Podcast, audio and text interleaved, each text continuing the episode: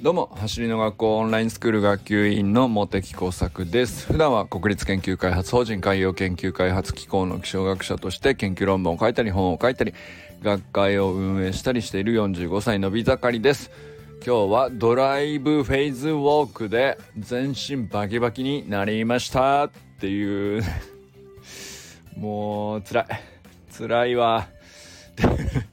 あの知ってます？皆さんドライブフェイズウォーク。僕ね昨日昨日じゃない一昨日のサタデーナイトミーティングで初めて聞いた種目なんですけどめちゃくちゃきついっす。誰でもできるしやってみたら面白いと思います。あの普通にねランジウォークじゃランジウォークなんですけどあの大きく前に一歩踏み出して一歩ずつえー、歩幅を大きく踏み出していくっていうまあランジウォークありますよね普通のやつ。あれにあの上半身普通ランジウォークって直立なんですけど前傾をかけるっていう。つまりドライブフェイズっていうのはあの加速局面っていう英語のうんと単語にするとドライブフェイズっていうんですけどでまあウォークなんで一歩一歩歩きながらやりますよという話なんですけどだからまあトレーニングとしてはとても単純な動きでまあ腕振りとかもねえっ、ー、とかなり大きく振ってゆっくりやるので形作りにとてもいいという種目だということだったんであの磯貝ゆりち先生にねあの教えてもらってなるほどっつってあの翌日 みんなやってたんですよ。あのオンラインスクール生みんなやっててあのまあやりたくなる感じのねすごいあの簡単な動きだしあのかっこいいしねあいい種目だなと思って、えー、僕もね昨日、えー、草野球に行ったウォーミングアップみたいな感じでやってみたんですよね。まあそしたらあのもう今朝やけにバキバキになってて あの なん草野球でこんなまあ確かに久しぶりだったけどこんなバキバキになるっけと思ったら、うん、あれですね。間違いないですね。ミッキーとかもなってたらしいんで。ミッキーがなるんだったらまあ俺もそれ間違いないでしょみたいな感じですね。はい。ということでね今日はまあそんな話をしたいなと思うんですけどちょっと本題に入る前に久しぶりにね今日はねお知らせをしてみたいなと思っております。実はあのー1月にね宇佐美くんのスプリント教室の話をねご案内してたんですけど実は名古屋だけじゃなくていくつかの地域でスプリント教室が随時開校されています。走りの学校スプリント教室が各地で立ち上がってて2月6日はですね八島レグザムフィールドっていうね、えー、そこで開校された走りの学校 in 高松ですね。えー、こちらも開校になっていて、まあ、ここではですねもう10人ぐらいもっといんのかな？なんかもうすぐ、えっと、結構人来てて子供たち来てくれててで結構ちゃんとあの初回のね練習もあのしっかり盛り上がってやれたということだったんですけどまあなんていうかすごいのが 30m ダッシュのタイムをねまあ初回ってことでとりあえず測ってみたみたいな話だと思うんですけど初日早々ですね参加者全員そのまず測るじゃないですか最初に測ってで何らかその走りの学校のスプリントトレーニングやってまあ終わりにもう一回測ったんでしょうね。で平均で0.2秒縮めるっていうね。もう圧倒的だなと思って。すっげえなと思って。まあだからそのちっちゃい子ってやっぱり本当にねあのあっという間に良くなるんですよ。でこれはあの大げさな話じゃなくて僕らも散々練習会で目にしてきててあの本当にちっちゃい子ほどあの短時間でねあの正しくあのお手本を見ていればすぐにね変わるっていうのがあのー、散々目の当たりにしてきたんであのこれはまあ本当にね素晴らしい結果だなと思うということですね。リンクも貼っときますので是非見てみてください。香川高松の公認インストラクターはね高橋瑠衣先生っていう方なんですけど元横浜 d n a ベイスターズアスレティックトレーナーさんで理学療法士さんで日本トレーニング指導者協会ジャティの認定トレーナーさんっていうね、まあ、スポーツ革命プロジェクトっていうのをあのご自身でもあの進めていらっしゃる凄腕のねめちゃくちゃ素晴らしいインストラクターさんなんですけどあのー、も高橋瑠衣先生だけじゃなくて、えっと、香川高松はですね元ハウンドボール選手のトレーニングジムステップを経営されてる池田純先生とか。もう本当にね最強タッグだなって感じですけど高松校めちゃくちゃ盛り上がっててもう本当地方創生ってこういうことだなっていうねなんかそういうのを見た気がしますね。でまあとにかく高松が開校されましたっていうこととえっと高松だけじゃなくてえー、と栃木の宇都宮校は安江大輔インストラクターがあのすでに開校されてますし、まあ、愛知はね宇佐美くんの名古屋校で新堺フットサルアリーナでやってます。で東京はあの和田誠二インストラクターあの泣く子も黙る和田健一の弟さんでございます。すごいですよね。あの和田誠二さんもサッカーの、うんと、結構ね名門でずっと長年やってこられて今も、えっと、サッカーの、まあ、パーソナルトレーニングとかやってら本気でやってらっしゃる方なんですけど、あのー、この度ね走りの学校の公認インストラクターとしても、えーと、東京のスプリント教室を開校されたと。で江戸川区陸上競技場とか、まあ、その東京都内でね、えー、スプリント教室をずっとやってると。いうことでね、えー、括弧の入学申し込みはリンク貼っときますんでもしね興味ある方はあのー、リンクから見てみてください。ということでお知らせは以上で今日はねドライブフェーズウォークで全身バキバキなことについて。まあそんな本当にねバキバキっていうだけで何も学びも何もないっていう感じですけどもう聞いて聞いて辛いからっていう話ですね。いや本当にもうちょっとさっきまでえっ、ー、とまああまりに久々にねこんなひどい筋肉痛って感じだったので初動負荷トレーニング行ってえー、まあちょっとサウナも行ってみたいな感じでねあのー、ケアしてきたんですけどまあなかなかですね本当に久しぶりにこんななったなっていううん。侮ってました。ドライブフェイズウォーク。ほんとね見た目全然なんていうか負荷がありそうに感じるような種目ではないんですよ。家の中でも何だったらね一歩二歩だったらできるでしょうし折り返せばいくらでもできると思います。ただこれも本当にバウンディング以来やりすぎちゃダメなやつですね。あのー、やろうと思ったら多分ですけどあのー、疲れないし、あのー、まあまあ楽しくやれると思うんですよかっこよく。かっこよくなりたいとかっていう ぐらいでね、あの、いく、何歩でもいけると思うんですよ。普通のランジウォークなんで、そんなにね、一見負荷は感じないんですよね。で、なんでなんでしょうね。まあでも弱いところに確実にこう、ちゃんと効いてくるっていう、まあ、自重トレーニングの一種なんでしょうね。あの、広背筋とかにも来てたな来てたなっていうか来てます。あの、なんか今日起きる時やけに辛いなみたいな感じだったですね。あの、で最初はね草野球久しぶりに行ったからあれまあピッチングもちょっとやったしなとか思ってなんでだろうなと思ったんですけどだからそれぐらいそのまあ、草野球の練習行ったウォーミングアップがほんとちょこっとやっただけなんでその別に練習中とかそのそれで疲れすぎて動けなくなるみたいなことも全然ないしさあの本当軽くちょっとやっただけなんですよね。でまあピッチングももでも20球ぐらい軽く投げただけだしとかこんなので草野球なんて本当ね僕緩い練習しかしてないからこんな体張ることなんか今までなかったんだけどなと思ったらよくよく考えたらねなんかあのミッキーがあのインスタにトレーニングの投稿さしててミッキーがそのドライブフェイズウォークやったらめっちゃ来たっていう 書いてあったからあそっかと思ってあれかみたいな感じになって。だからなんかほんと気づかないぐらいうーん何ていうのかな。やってる時は楽しいんだよね。本当に。あのバウンディングと一緒です。でも本当お気をつけください。これはやりすぎ注意なやつですよ本当に。で前に踏み出した時の足にあのまあ前傾かけている分だけもう全体重がくるんですよね。で内もも内転筋とか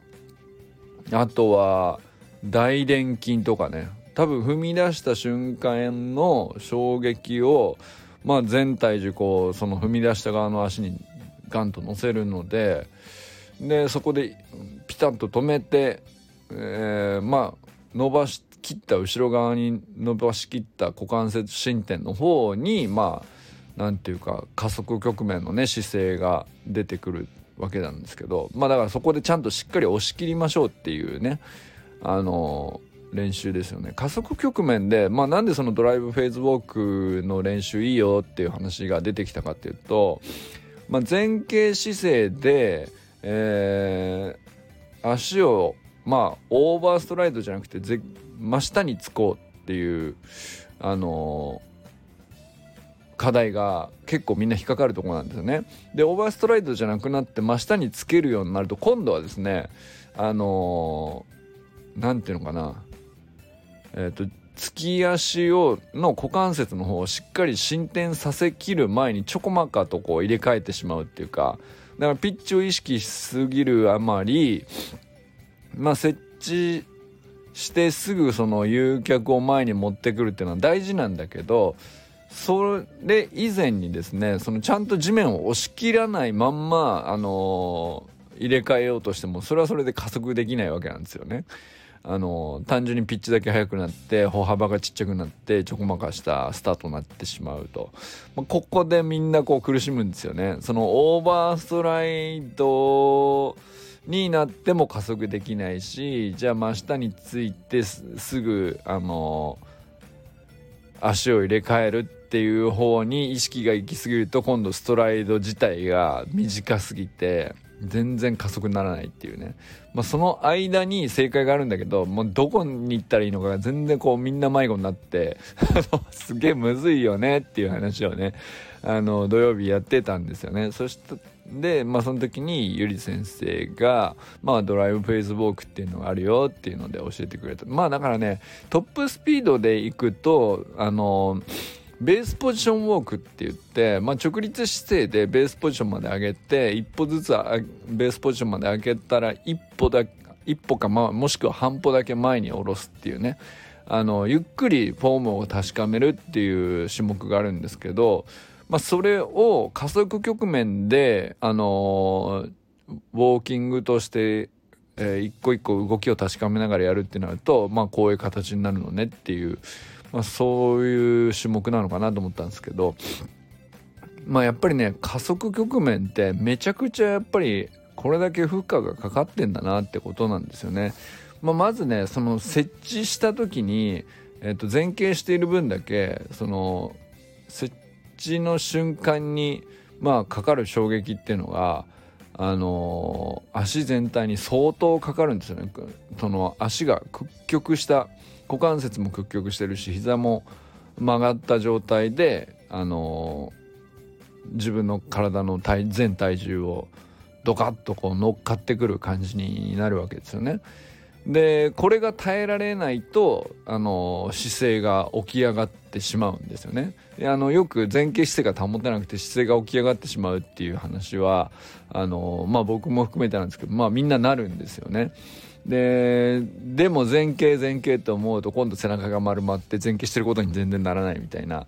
あの、まあ、結局加速がうまくかからないというかねそういうことがよく起こるんですけど、まあ、それのフォーム作りというかドライ、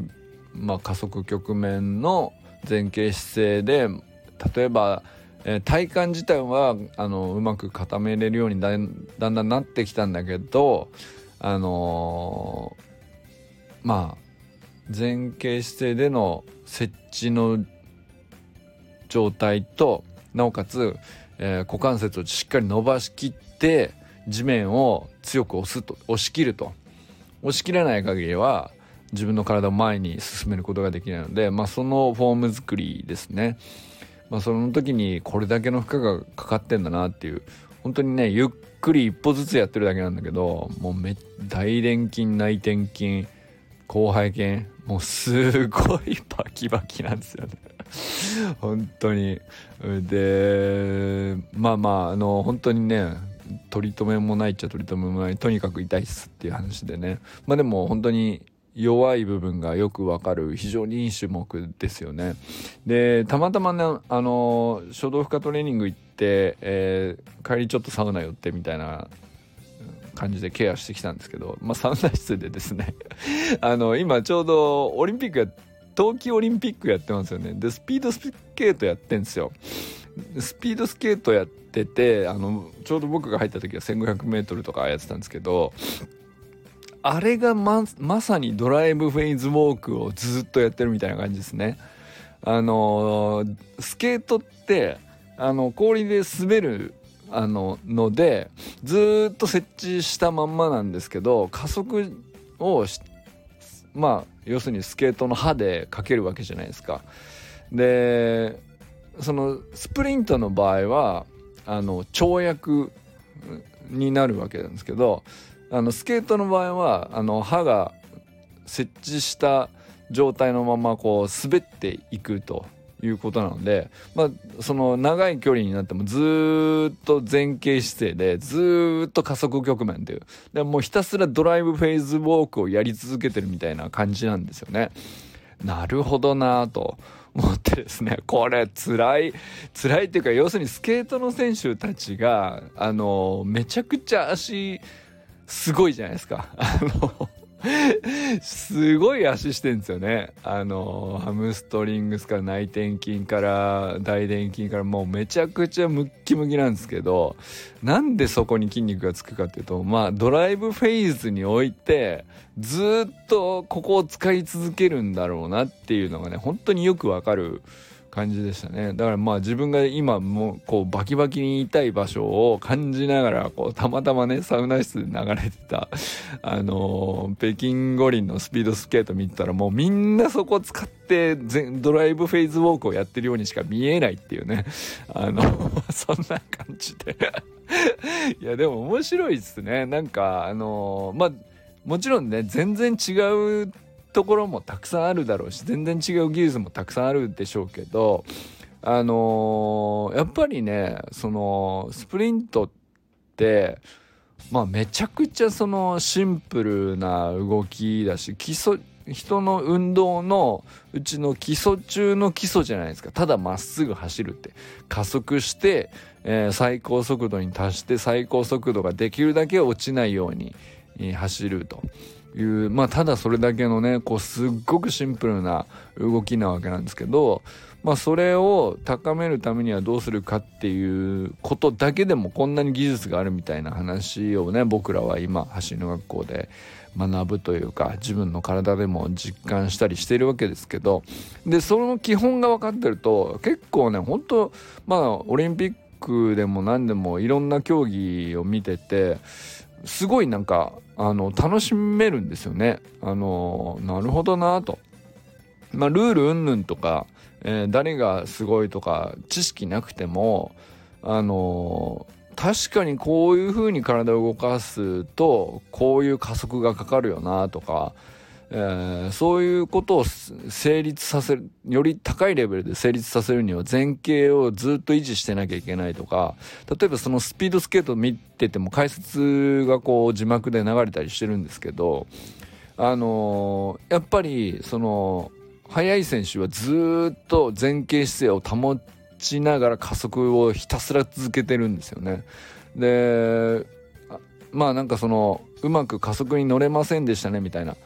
まあ、タイムがうまく出ませんでしたねっていう時の解説の補助として大体あの話されているのがあの前傾をあのの角度をね低く保つことができませんでしたみたいなことがあの出てるんですけどもうまさしくねそのやっぱり、え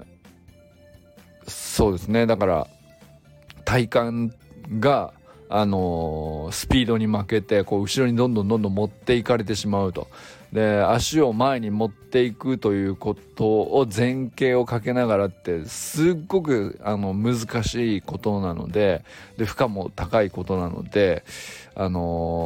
オリンピック選手のようにね鍛えてる人でも本当ちょっとで高いレベルではあるんですけどちょっとずつこう前傾が崩れていく起き上がっていってしまうと。でそれに負けないようにあの強い体幹を鍛えている選手がより良いタイムを出してるっていうねまあなんかそういう風な解説だったわけなんですけどまあ本当にここだけ抜き出すとめちゃくちゃその僕らも学ぶことがありますしあのー、なんかそういう共通点が見えるようになるっていうのはなんかそのね学ぶことの楽しさっていうかただ単にねそのスプリントのあのー、加速局面が速くなりましたとか足が速くなりましただけでは収まらない。なんかとっても普遍的な知識が身につくじゃないですか。こういろんなことが楽しめるようになるし、まあ、別にねスピードスケートやらなくたってスピードスケート見て楽しむあの素養ができたりとかそれだけでも全然いいじゃないですか。なるほどねと。でその選手たちにがそのどういう苦労をしてどういう努力を積み重ねてその体幹を鍛えてその前傾姿勢を保つためにどれほどのことしてるのかとか想像つくんですよ。もうどれほど辛いかっていうね。だってもう5歩10歩ですよ僕がやったの。はそのドライブフェイスウォークをやったのはね。と大したことない。で、それでもうバッキバキになるんで、やってみてください。もう2歩3歩ぐらいでもいいですよ。やってみてください。本当に自分の体重をちゃんと、あのー、踏み出した足に自分の体重をしっかり乗っけて、あのー、前傾姿勢をしっかり保って、腕を大きく振って、みたいなことをね、何歩かやるだけで、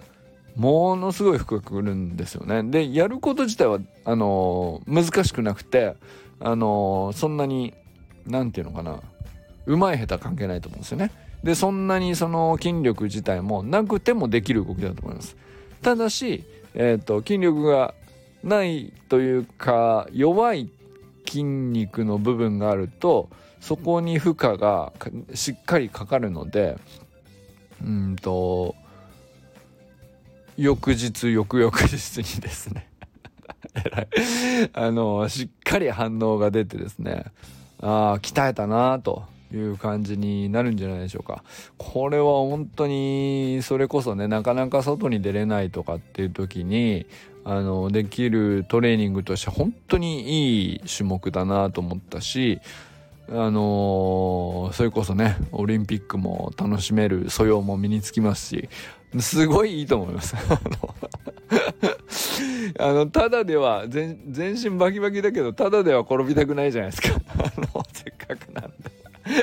いや、でもいい学びになったなぁと思ったりしましたね。あの、ぜひね、まあ、やり方っていうほど難しくはないと思うんですが、ぜひ動画のリンクも貼っておきますので、えー、これは、あの、